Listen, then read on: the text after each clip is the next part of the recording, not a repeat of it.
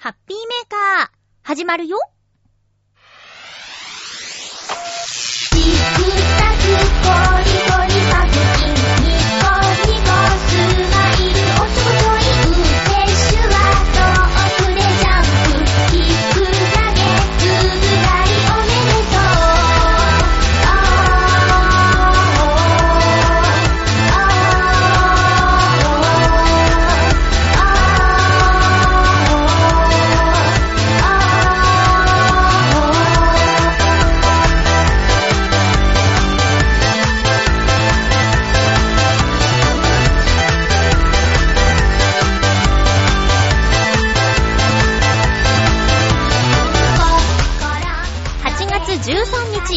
日、まゆっちょのハッピーメーカー。この番組は、ハッピーな時間を一緒に過ごしましょうというコンセプトのもと、チョアヘヨ .com のサポートでお届けしております。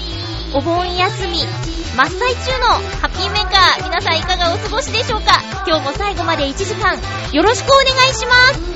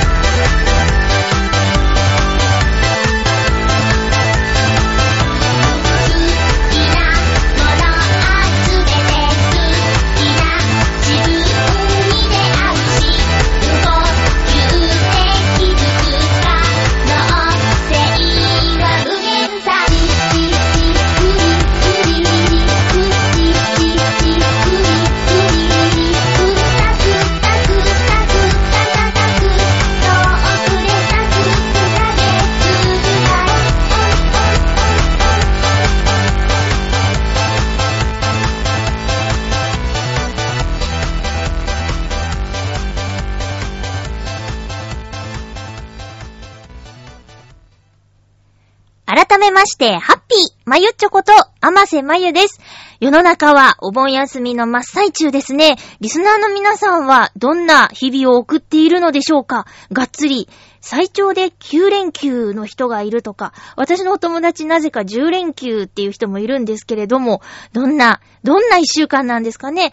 えー、ハッピーメーカーを聞くことが習慣になっていると言ってくださるリスナーさんがいてくれて、とてもありがたいんですけど、いつもとは違う過ごし方をしていると、聞くタイミング逃しちゃったりするんでしょうかね。そんな中でも聞いてくださっている、そこのあなた、どうもありがとうございます。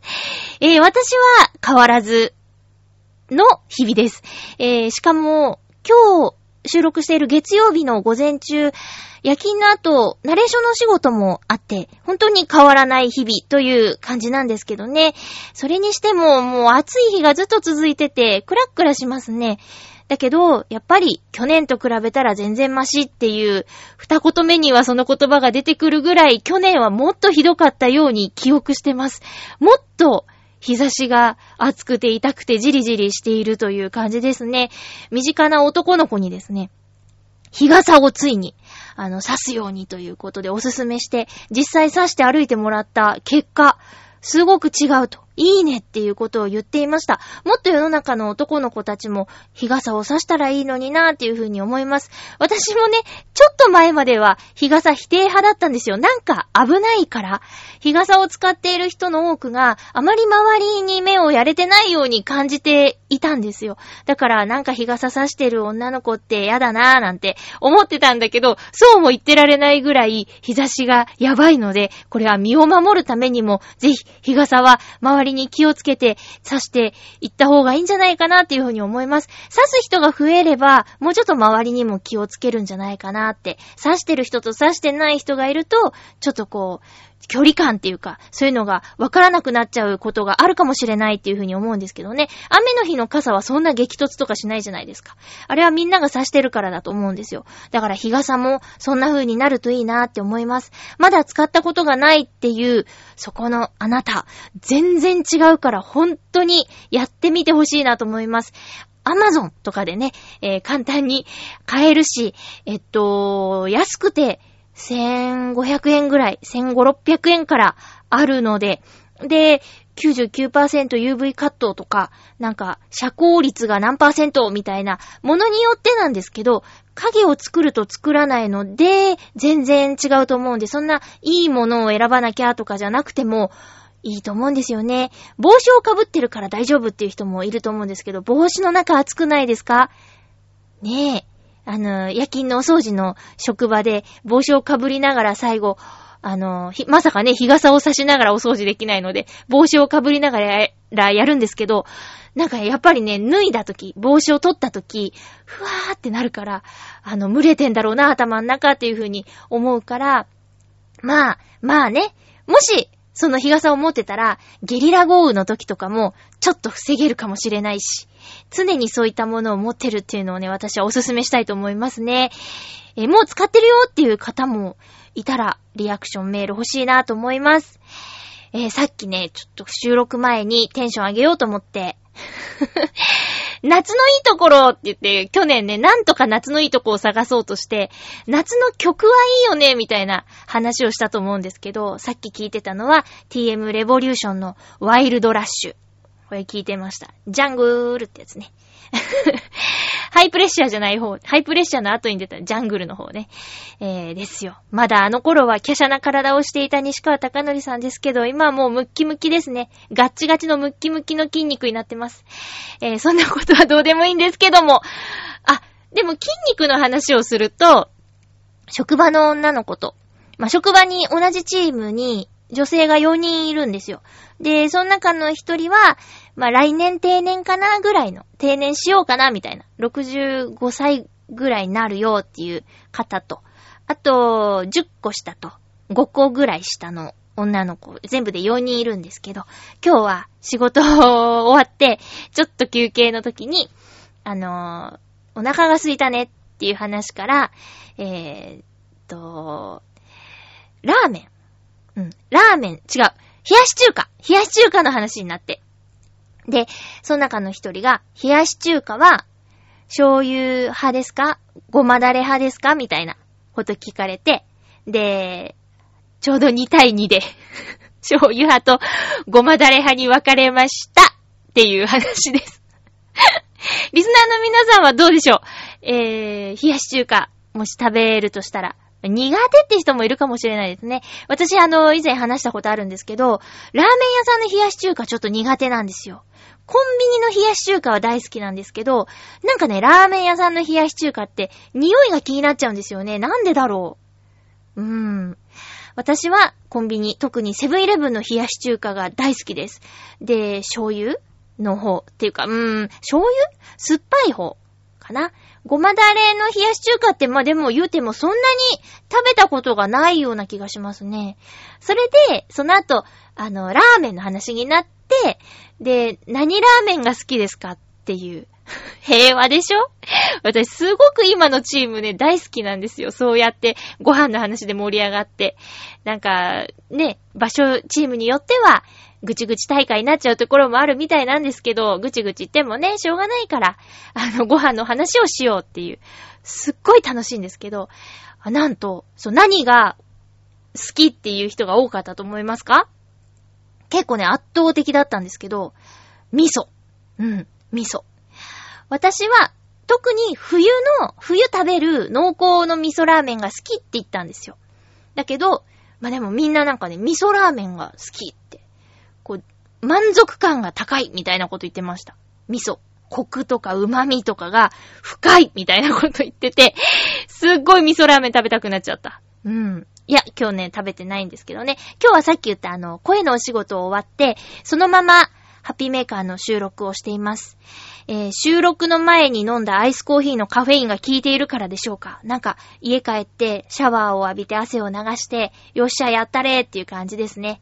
えー、そして、番組をね、月曜日配信の番組を聞いてから、ハッピーメーカーを撮りたいなって思ってるんですよ。まあ、なるべく、あの、番組の内容を組んで喋りたいなっていうのがあるので、そうで、イタジェラと、今日は、バオデモかも、最後まで聞きました。うん、聞いて臨んでおりますが、えーとね、あ、そうそう、あの、フライパンをね、えー、プレゼントする、ヨシオンさんがゲストの時に宣言していた件なんですけど、あのー無事にね、届けることができまして、えーまだ使ってないっていうことだったんですけどね、使用感を聞いてみたいものです。私は、まあ、同じフライパンをプレゼントしたんですけど、うちで使ってるのと、最初にね、確か目玉焼き作ったんだっけな。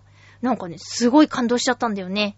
あ、あと、あれですよ。えっとね、よく夏になると、春雨サラダを作るんですけど、まあ、春雨サラダって春雨茹でて、え調味料混ぜておいて、えっと、きゅうりとハムと、あと、薄焼き卵を千切りにして混ぜるんですけど、まあ、いろいろあるけど、うちのはそうなんです。うちのというかクックパッドのやつはそうなんですけど、その中であの、卵の薄切り、あ卵の薄焼きを作ろうっていう時に、そうだ、最初それ使ったんだよね。フライパン、その、えー、使ったんですよ。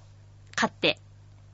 えー、したら、薄焼き卵油敷かずに、ペロって、全然ひっつかずに、綺麗に焼けて、感動したのを覚えてるんでね、えーぜひ、局長のお家でも、感動を味わってほしいなって。で、1年以上、うちのフライパンは経つんですけど、未だに、ホットケーキとか、焼くと、油敷かずに、綺麗に、綺麗な焼け目で、できるんですよ。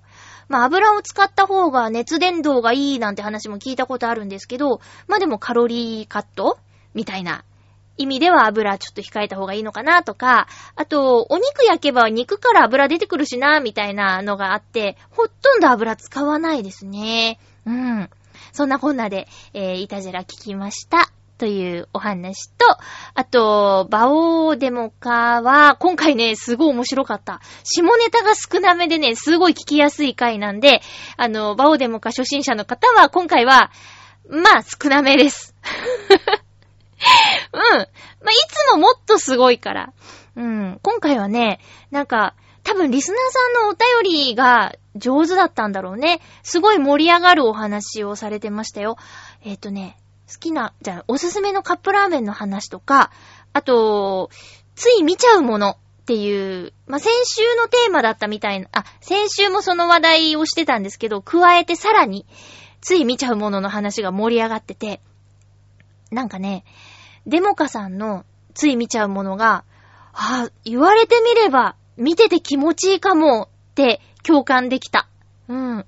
あと、そうそう、ちょっと戻っちゃうんだけど、おすすめのカップ麺の話の時に、ヨッシーさんがおすすめしてた、俺の塩っていうのは私も大好きなんですよ。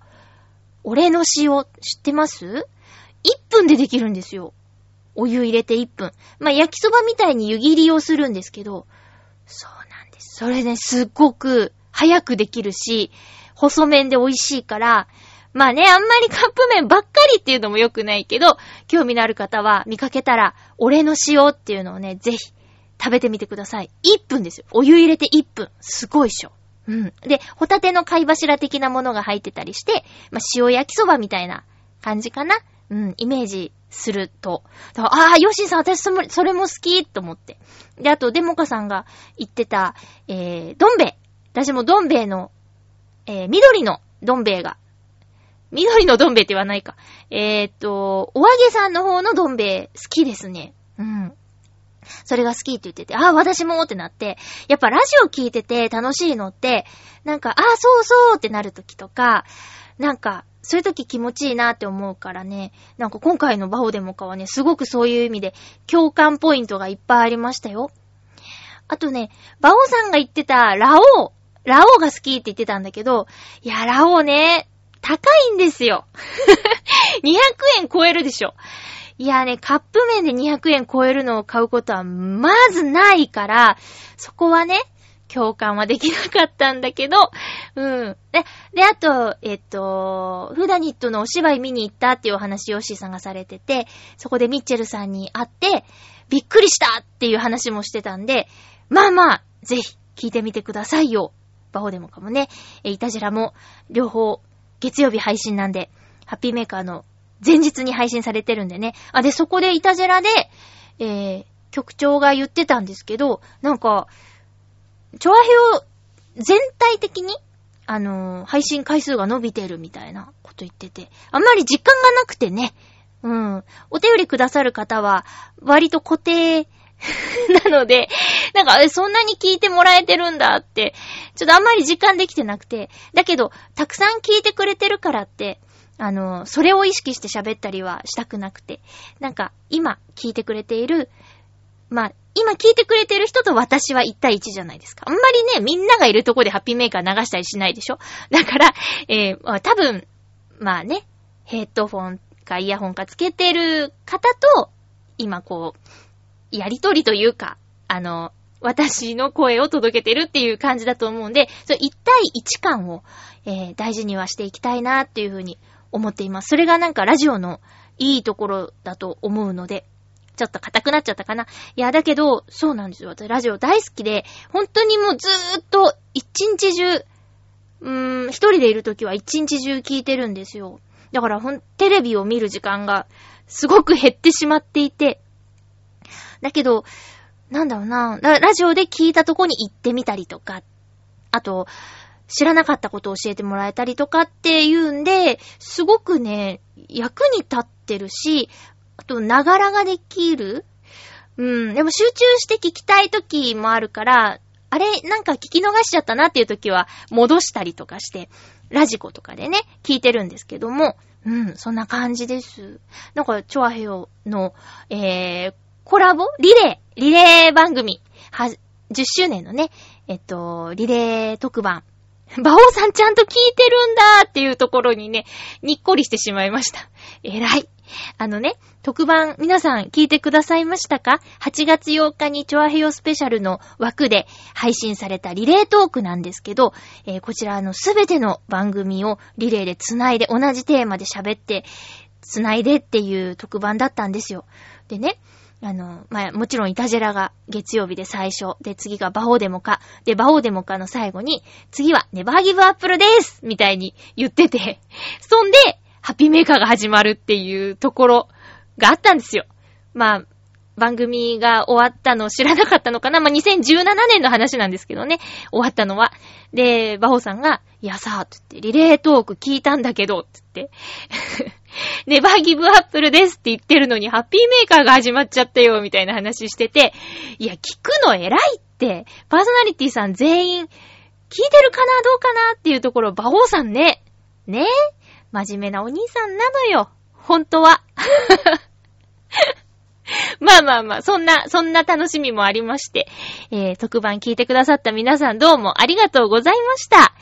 えー、ということで、コーナーいきます。ハッピーもぐもぐそうなんです。もぐもぐしちゃいます。今日ね、こう、収録帰りに、いつもだいたい、えー、セブンイレブン使うんですけど、あのー、ローソンに立ち寄ったんですよ。そしたら、これがあって、で、ちょうど、なんかイタジェラでこの話してたな、みたいに思い出して、買っちゃった。カルビーポテトチップス、ひんやり冷やし中華味。え、え、え、え、え ポテトチップスにひんやり冷やし中華味だって。どういうこと？どういうこと？と思って買ってみました。ちょうどね、冷やし中華の話も会社でしてたし。うん。うん。なんか、スッパムーチョ的な匂いはしますね。ひんやりってどういうことなんだろう？いただきまーす。持った感じは別にひんやりしないよ。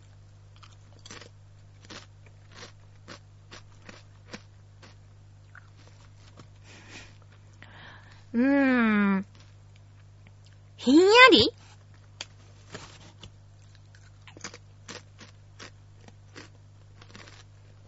うーん。ひんやり？うーん。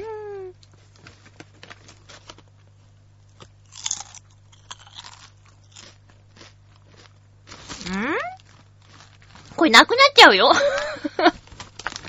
全部食べてもわかんなそう。え？ひんやりなんで？わかんない。なんだろう。ん？わかんない。ちょっとい、今息を吸ってみたんですけど。うーん。えー、ちょっとこれ、ちょっとわ、ひんやり感わかんないです。ごめん。カルビーさん。どういうこと？いや、うーん。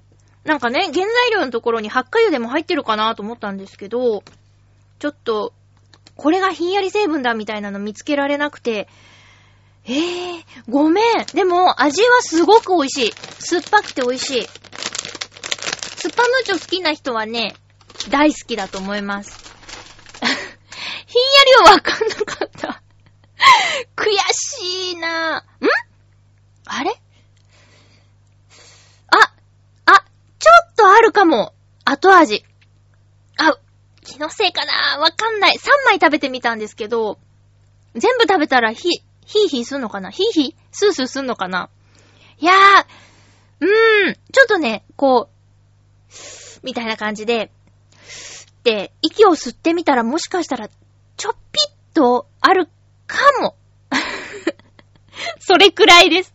あの、もっとガツンって、まあ、来るわけないか。ガツンって来たら面白いかなと思ったんですけど、そうでもなかったです。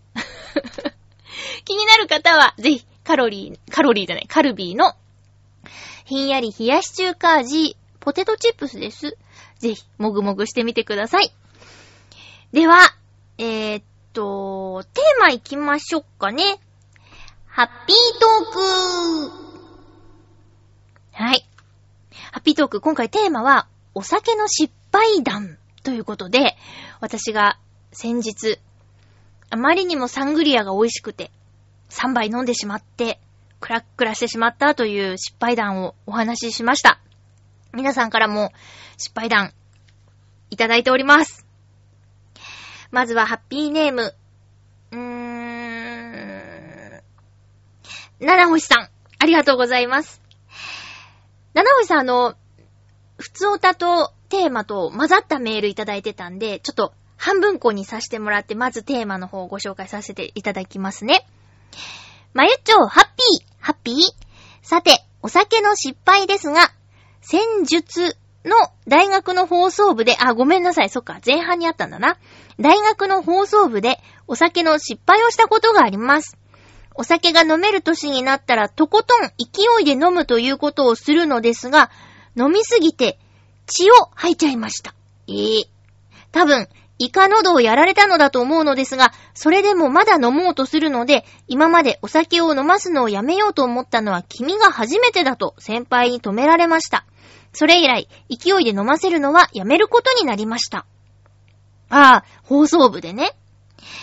えーそれ以来弱くなったというか、味にこだわるようになり、少量でも美味しいカクテルとかにこだわるようになりました。もっとも今は薬を飲んでいるのでお酒は飲めないですが、治ったら友人たちと飲みに行きたいと思います。ということでありがとうございます。こう、大学あるあるなのかな？なんかサークルとかで、そこでお酒を覚えたりするんだろうね、多くの人は。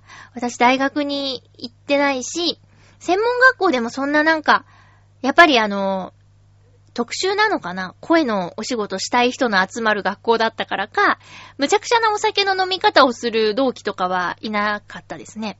うん。だから、私は、そう、本当の本当の限界っていうのは知らないんだけど、まあ、でもこの間のサングリアで、本当に、痛い思いをしたので、まあ、やっぱり、あの、アルコールは強くないっていうことは自覚しました。そうなんだ。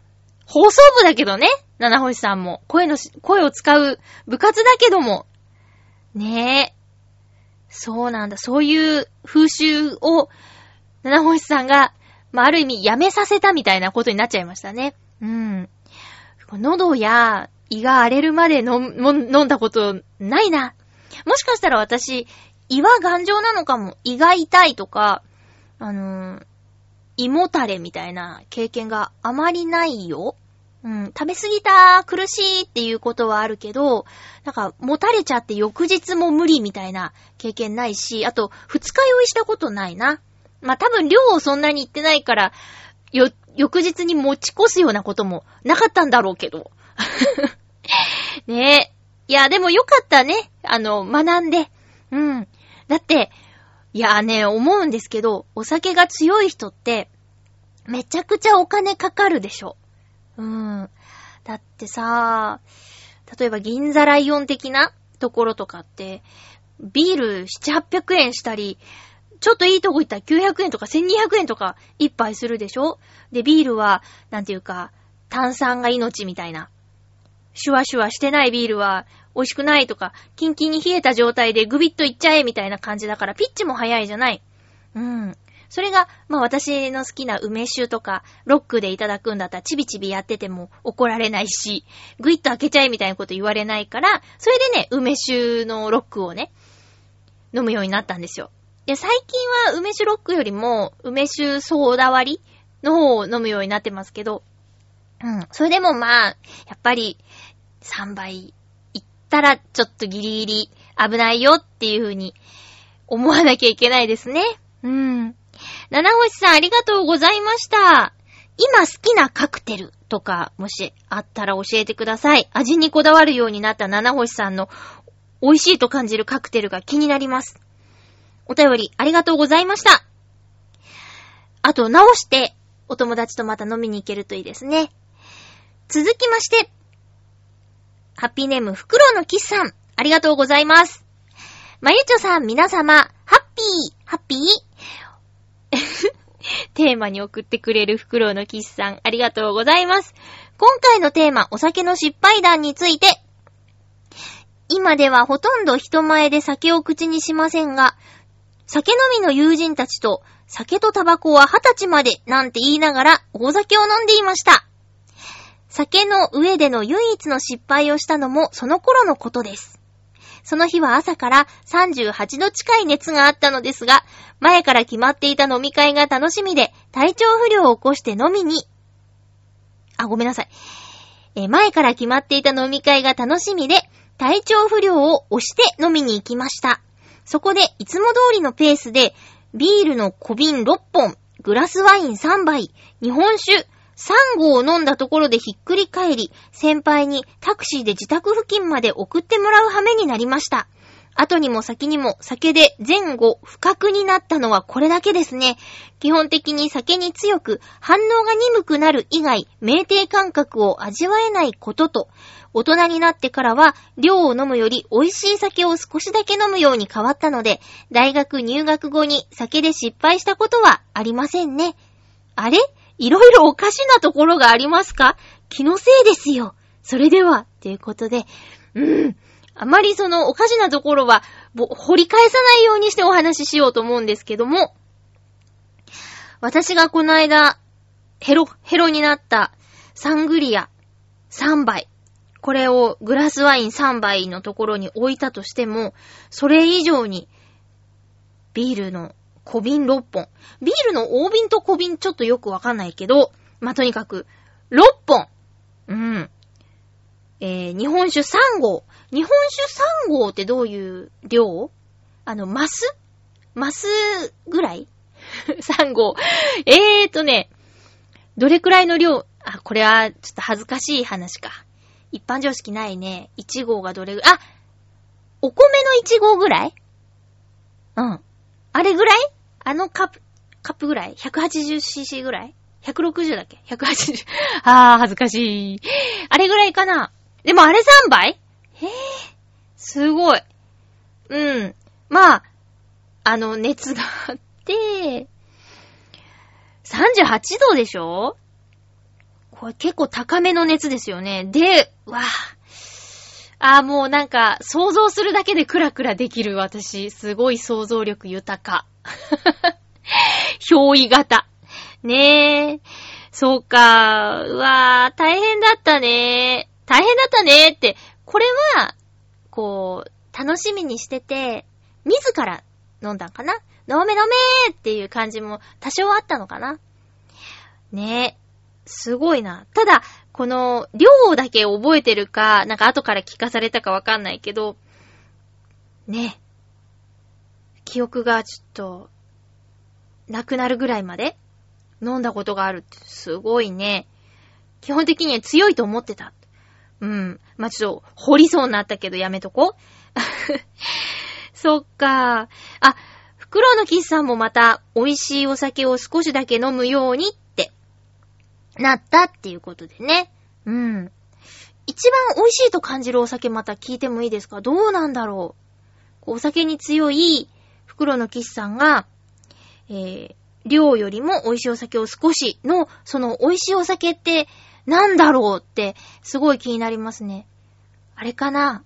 なんか勝手にブランデーとか言っちゃってる感じですかね。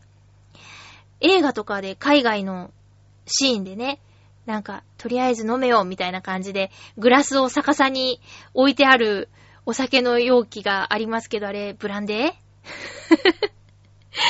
ウイスキーとか？ウイスキーとかかな？なんだろう？何飲むのかな？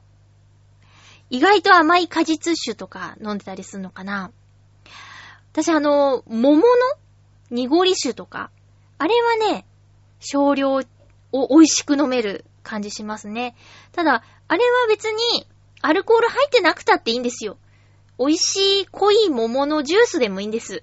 お酒じゃなきゃダメっていうことはないんでね。うん、改めて。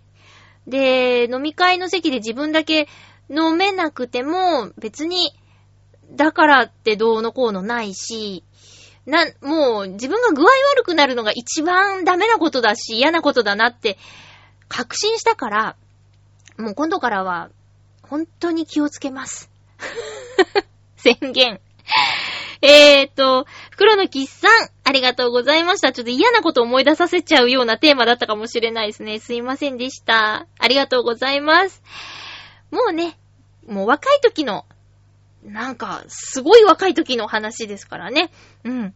今はもう大丈夫でしょう。ありがとうございます。ということで、お酒の失敗談、テーマトークいただきました。皆さんもね、もし、あーって聞いてて思い出したようなことあったらまた送ってください。お待ちしております。以上、ハッピートークのコーナーでした。続いて、ふつおたもいただいているのでご紹介したいと思います。ハッピーネーム、小原茂久さんからいただきました。ありがとうございます。まゆっちょ、ハッピー、ハッピー？ご無沙汰しており、申し訳ありません。とんでもないですよ。先月、タイに出張に行ったのですが、少し体調を崩し、お便りも滞ってしまいました。すいません。いいんですよ。体調悪いのにそんな。謝らないでください。いつもだけど。謝らないでください。もう大丈夫なんですか？少しずつ復活してきましたが、毎日とにかく暑いので、引き続き体調に気をつけていきます。まあね、具合が悪い中、メールくださって、この体調の体調が、なんか、一番リーダーみたいな体調になってますけどね。体の調子じゃなくて、体の腸になってますけどね。えーまゆちょさんもお体ご自愛ください。ありがとうございます。長引いてますね。海外旅行行って、そう、馬王さんも、なんか、体調崩してるっていうツイートを見たんですけど。うん。2週間ぐらいになりますか？へえ。やっぱ水とかなんですかね。日本の衛生は優れてるから、海外行ってちょっとお腹を壊しちゃうみたいな話は聞いたことがあります。うん。お大事にしてください。いやー、暑い中大変だな。たくさんお話ししたいことはあるのですが、また改めてお便りします。待ってますね。チョアヘオ開局10周年、北へ20周年、おめでとうございます。さらに、まゆっちょさんも、ご生誕40周年、改めておめでとうございます。ありがとうございます。すごい揃ってんね。良きリスナーとして頑張ります。かしこ。ということで、小原茂久さんからいただきました。ありがとうございます。そうなんですよ。北へ20周年ってね、ホワイトイルミネーションから20周年。なんか最近、ちょいちょいその、北へ好きな方らしきアカウントの方からツイートにいいねしてくださったり、結構前にアップした、年末にアップした悲しいアスタリスクのウクレレ弾き語りバージョンの、えーツイートのリツイートをなんかしていただいたりとか、うん、してますね。えっ、と、この週末、コミ系があったっぽくて、それでもなんか、北への本を出してくださった方がいらっしゃったりとかするみたいで、いや、なんか私も、ね、ダイヤモンドダストは20周年ではないけど、えーホワイトイルミネーションがなければダイヤモンドダストもなかったわけだから、ちょっとその、北への思い出話みたいなこともさせていただこうかな、近々ね。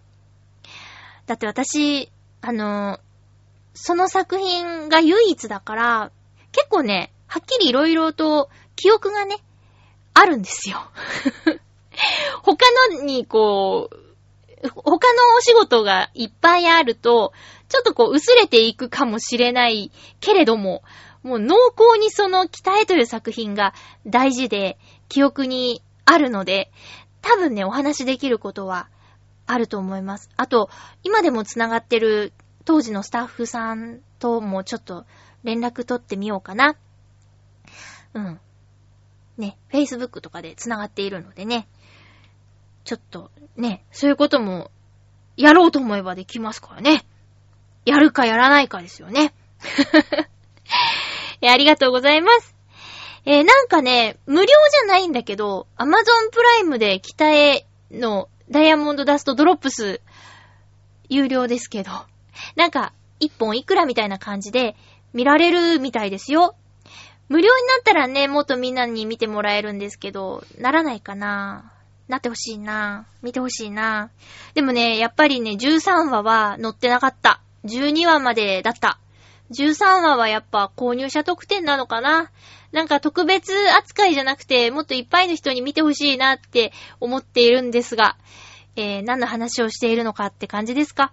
えっとね、北へのダイヤモンドダストドロップスの DVD ボックスを買ったら見られる13話がスオミちゃんメインの話なんですよ。だからテレビ放送されてないから、見てないっていう方もね、結構たくさんいらっしゃると思うんですよね。うん。13話がね、いい話なんですよ。ゲームの中で、まあ、だいぶ、こう、はしょられてた、ハンナちゃんとのエピソードなんですけどね。ええええええ私ね、13話大好きなんです。なんか絵も綺麗だしね。嬉しいですね。そう、見て。持ってる人はちょっと改めて見てみて。なんちゃって、小原茂久さんからのお便りでした。続きましては、えー、っと、ハッピーネーム、青のインプレッサさん、ありがとうございます。まゆちょさん、ハッピーでございます。ハッピーでございます。先週の放送で、本田総一郎さんの本を甥っ子に渡したとお伝えしたのですが、実は自動車が好きで小学生が読める本だったら、本田総一郎さんの本がいいだろうと考えました。うん。なるほど。甥っ子くんが自動車が好きなんですね。うんうん。だから、その、自動車を作った本田総一郎さんの本を渡した。どうして自動車が生まれたのかみたいなことも書いてあるからかな。なんか、昔よく読んだな。野口秀代、ヘレン・ケラーとか。あの辺ね。えっ、と、ナイチンゲールとか。なんか、小学校の図書館にあったの漫画で、えー、人物紹介みたいなやつ。あれ人気だったよね。結構借りて読んでる人いたな。でも覚えてるのそれくらいかな。うん。なんか改めて読んでみたいなって思った。もう、もうね、あの、平成の天皇っていうの出てんだって。なんかね、パパさんツイートで見ましたよ。これもちょっとね、興味深い。読んでみたいですね。続きます。そうそう、先々週の放送で、イタジラのヨシオンさんが来て、恋愛相談してもらいありがとうございます。その恋愛ネタは来週でもお話ししたいと思います。ということでありがとうございます。先々先週かな？もしかしたら。全然前世みたいだったけど。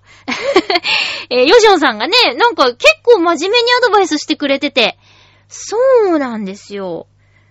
恋愛相談。そうそうそうそう。ちょっとは役に立ちましたか？うん。ちょっと伝えときますね。ありがとうって言ってましたよって。その恋愛ネタは来週でもお話ししたいと思います。ああ、なんか、なんだっけ。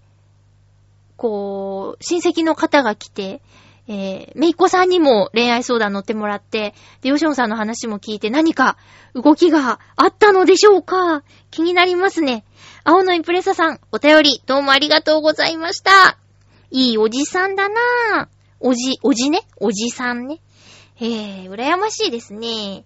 私もだいぶおばさんにお世話になったけど、青のインプレッサさんもずいぶんいいおじさんだと思います。続きまして、ハッピーネーム、七星さんからのふつおたです。勝手にね、二分割しちゃいました。すいません。まゆっちょ、ハッピー、ハッピー？このお便りを書いている時には、夏風邪をひきました七星です。ええ大丈夫？さっき言ってた薬って夏風邪の薬か。熱も出てますが、なんとかお便りを、まゆちょもお気をつけて、っていうことでもそんな、無理しないでくださいね。またね、週の頭というか、あの、配信直後にいただいたお便りなんですけど、治ってからでもええねんで。まあ、でも聞いたらすぐお便りするっていうのが七星さんのリズムになってんだろうね。どうもありがとうございます。先週のラジオで、相葉さんのラジオや、まゆっちょの初めの時の作っている感じですが、誰でもそうなのでしょうか？ああ、ラジオの喋り方についてちょっと話しましたね。皆さん、こんばんは。うんとかなんとかでーすって言ってたよっていう話。いやいや、あれをキープして喋るのってすごい大変だと思いますよ。こんな風に喋、私みたいにね、あねえねえなんて言って喋ってんじゃなくて、ちゃんとキャラをキ、キャラを？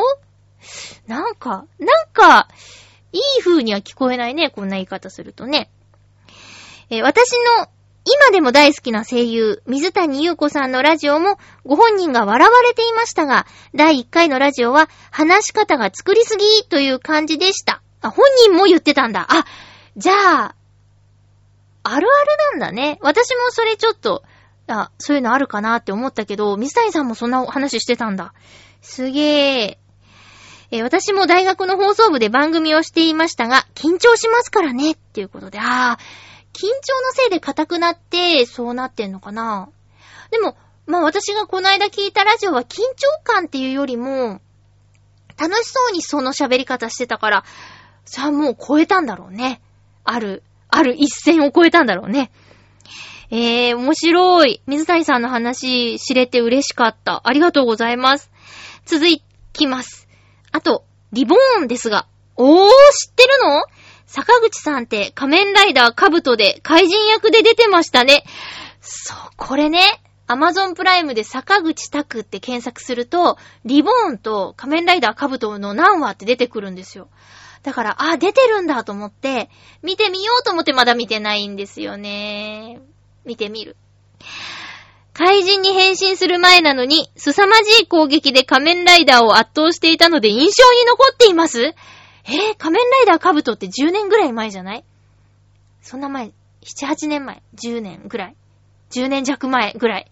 よく覚えてそんなにすごいんだ。私もカブト見てたけどな、おじいちゃんが言っていたってやつね。えー、ちょっと見てみよう。今でも時々ツイッターでアクション映像とかをアップされているので見ております。えー、坂口拓さんツイッターやってんの？ちょっとフォローしようかな。そうなんだ。ありがとうございます。すっごいいい情報ありがとうございます。なんか笑っちゃうぐらいすごいアクションって、ねえ。そういう感じですよね。うん。笑っちゃうのよ。え、今何したの？え？ってなるの。あ、ちょっと、え、ツイッターちょっと探してみるよ。ありがとうございます。リボン知ってたんだ。てか、坂口さん知ってんだ。いや、驚いたな 意外と有名人なんですかね。七星さんどうもありがとうございます。風邪治りました？ねえ、夏風邪大変だなぁ暑いのに熱出たりとかしたらもう最悪ですよね。あ、そうそう、あの、アマゾンプライムの話出たんですけど、えっと、やっぱりこう、最近暑いじゃないですか。で、やっぱ、夜勤から帰ってきてから、あの、帰りに、まだあの、太陽が真上じゃないタイミングで買い物を済ませて帰ったら、もう外出たくないなって感じなんですよ。でずっとこもってるんですけど、もう夏はしょうがない。それでしょうがないと。身を守るためにもしょうがないっていう感じでこもってて、えっ、と、映画をね、何本か見ました。えっ、とね、一つは、ぬいぐるみが、えー、まあちょっと、お母さんがポイって捨てちゃって、で、お家に帰りたいよって言って、お家を目指すっていう映画。あれ、どこの国の映画だったかな？だいぶ珍しい言葉だったんですけどね。で、あと思ってたよりも、緩やかなストーリーで、ちょっと途中眠くなってしまったっていうのが正直なところだし、ちょっと、え、怖いってなったっていうのもありますけど、空気っていう、空気、空気ですね。空伸ばして、キー伸ばしてっていう映画タイトルで吹き替えはなかったな。字幕だけなんですけどね、そのぬいぐるみが頑張ってお家に帰るお話と、あと、ずっと見たいと思ってた、えっと、松岡真由ちゃん主演の勝手に震えてろっていう、これ邦画ですね。すごく、そう、面白いって噂も聞いていたので、見たいと思っていて、やっと見ました。これも Amazon プライムで、プライム会員なら無料で見られます。で、あとは、えっと、ああ、そうそう。これはね、おすすめはしません。おすすめはできないやつなんですけど、ザ・ボーイズっていう、これは Amazon プライムオリジナルの海外ドラマなんですけど、これ吹き替えもあるんですよ。もうね、グロいし、ちょっと、下ネタっていうかなんか、うーん、眉間にシワが寄るようなシーンとかもあったりとかして、おすすめはしないんだけど、なんか、すごい。なんかすごい。えっ、と、ざっくり言うと、なんていうか、スーパーヒーローのお話あるじゃないですか。なんか、マーベルとか。うん。で、あのスーパーヒーローって、こう、結構街中で敵と戦ったりとかして、ビルが倒れたりとか、炎が上がったりとかすることが結構あるんですよ。それはあの、なんていうか戦隊もの日本の戦隊ものとかでも、まあ、なんていうの？採掘場みたいなところに移動するヒーローもいれば、ちょっと街中で戦闘しちゃうようなヒーローもいるでしょ？今のあの、竜奏者のティア、ティラミーゴなんて街を壊しながら味方のところに移動してくるからね。今はあんまりないけど、普通に上手に歩けるようになったけど、話が始まった最初なんて道をどんだけ壊すんねんっていうティラミーゴだったけども、そうそう、そんな感じで、スーパーヒーローが、あの本当はやらかしちゃってる、街で起こってる出来事みたいなのの被害者が、どうやら復讐するような話らしいです。1話しか見てないからわかんないけど。で、スーパーヒーローがみんないい人ってわけでもないしねっていうような内容なんですよ。力を持った人がみんないい人なわけないじゃんっていう、ちょっとね、怖い話でもあるかな。うん。なんかもう、なんだろうか。見た目もグロいし、精神的にもうーってなるやつ。なんだけど、それこそラジオで、あの、アフターシックスジャンクションの歌丸さんが面白いって言ってて。で、まず友達が見て、面白いって言ってて、でもグロいって言ってて、でも頑張って見るって言って見て、うわ、グロいひどいってなって、でも、2話目も気になるし、どうなって収まるんだろうみたいなのも気になるのが、Amazon プライムオリジナル海外ドラマのザ・ボーイズです。えー、字幕も吹き替えも両方ありますよ。まあ、うーん、あんまり進めません。うん、そんな感じですね。えーっと、あとは、やっぱりこう、先週もね、言いました。え、美術館、映画館、この暑い時期は、館に行くのがいいんじゃないかと、涼しいところに行きましょうっていうことで、アルキメデスの対戦、一周遅れで見に行ってきました。一周遅れっていうのは、職場の人が二人、あの、同じ休みの日に見たっていう話で、私もそれに合わせようかと思ったけど、えっ、と、美術館行ってきましたっていうことで、えー見送ってたんですけど、アルキメデスの対戦は、見てよかったたです。あの、監督山崎隆さんっていうことでね、なんか、ドラクエの映画で、プチ炎上してるとかっていう話も聞くんですけど、Your Story? ドラゴンクエスト Your Story っていう CG アニメーションうん。の監督もやられてて。で、同じ山崎隆監督の映画が同時にね、日本映画館で公開されてるってすごいなって思っってるんですけど、まあなんかドラクエの映画は、あの、ファンの方がお怒りになられてるっていう話題を方々で耳にしますね。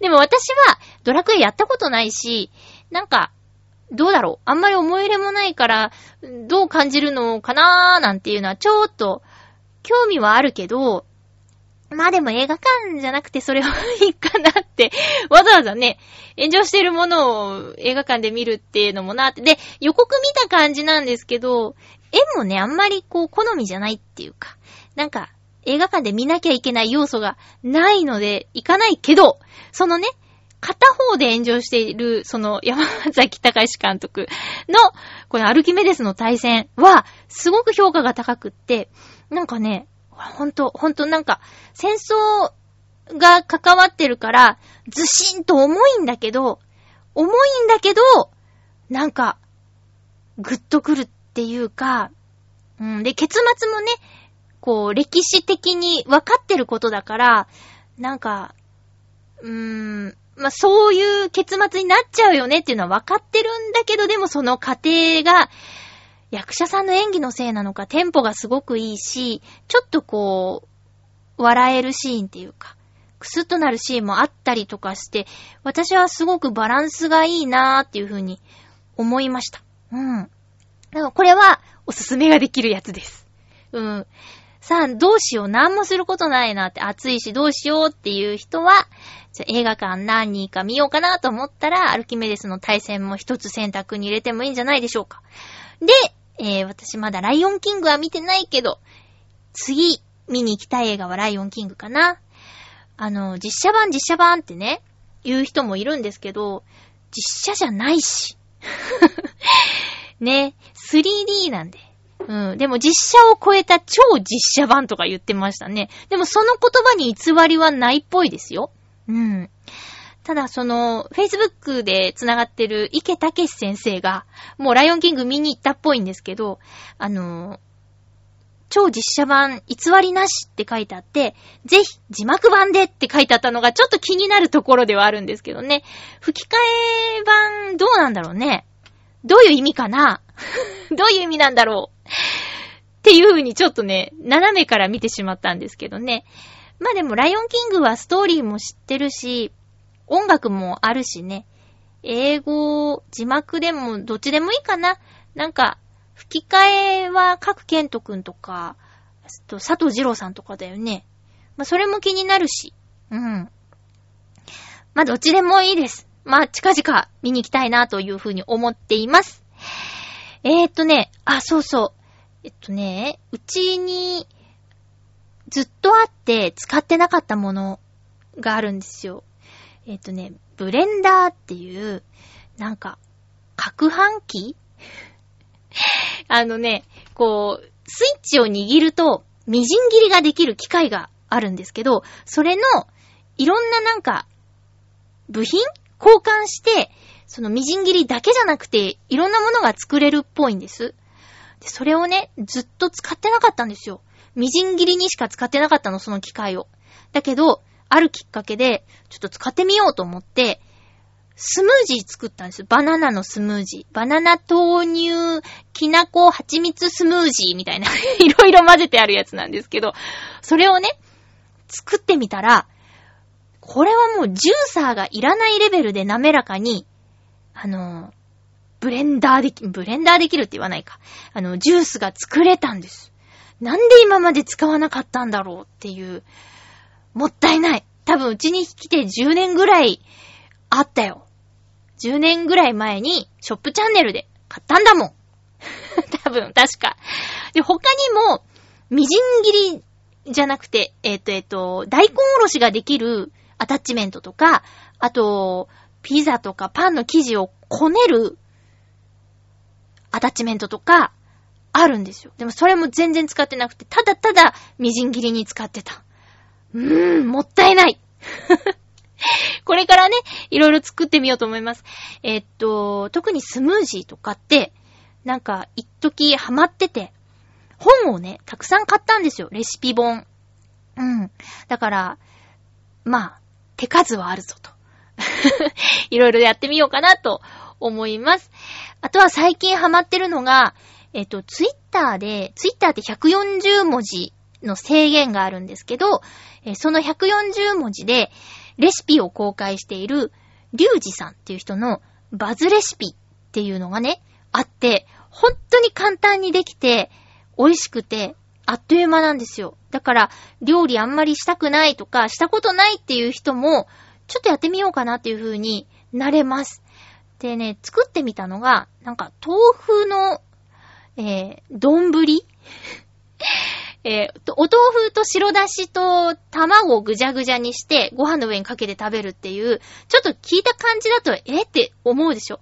で、それテレビで見て、リュウジさんを知ったんだけど、そのテレビで食べる直前の芸人さんだったかなもう、えー、こんなの美味しいのみたいな。まあ、振りかな こんなの美味しいのって食べて、うわ、すごい美味しいって言ってたから、あの、白だし、家になかったんで、白だし買って、お豆腐をぐちゃぐちゃっとして、ご飯にかけて食べてみたら、ほんとにね、さらさらと美味しくいただけました。あとは、なんかね、鶏胸肉の、うーん、を電子レンジでチーンってしただけのやつ。そう。鶏胸肉に、えっと、ウェイパーと、えっと、塩か。うん、を入れて、お水ちょっと入れたやつを、電子レンジで3分チンして、で、その後ちょっとこう、庫内で休ませた後、お肉取り出して、その中に片栗粉とレモン汁を入れたものを軽く温めて、それをソースにしてかけるっていうレシピなんだけど、あの、糖質が全然入ってない。あ、ウェイパーにもしかしたらちょっと入ってるかもしんないけど、そういうレシピ。うん、すごい美味しくて柔らかくなって。これおすすめです。リュウジさん。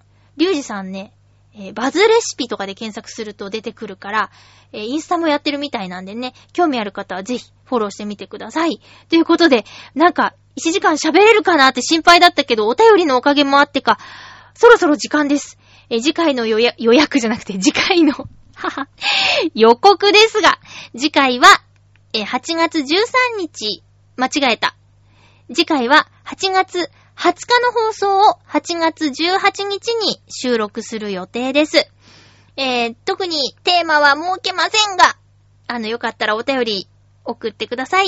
よろしくお願いします。テーマ設けるか、やっぱ。えー、うーん、あうーん、今年の夏、今んとここんな感じみたいな。なんじゃそれ 夏の思い出語るにはまだ早いかなって思ったんですよ。あの、今年の夏、今んとここんな感じっていうテーマはどうですか？ゆるい。まあ、もしあればね、うん、夏のエピソード送ってください。もう全体的な夏の思い出はもっと先にしましょう。暑さも和らいできた頃にしましょう。ということで、もしよかったら送ってください。お送りしてきましたハッピーメーカー、そろそろお別れのお時間です。お相手は、まゆちょこと、あませまゆでした。また来週、ハッピーな時間を一緒に過ごしましょう。ハッピー！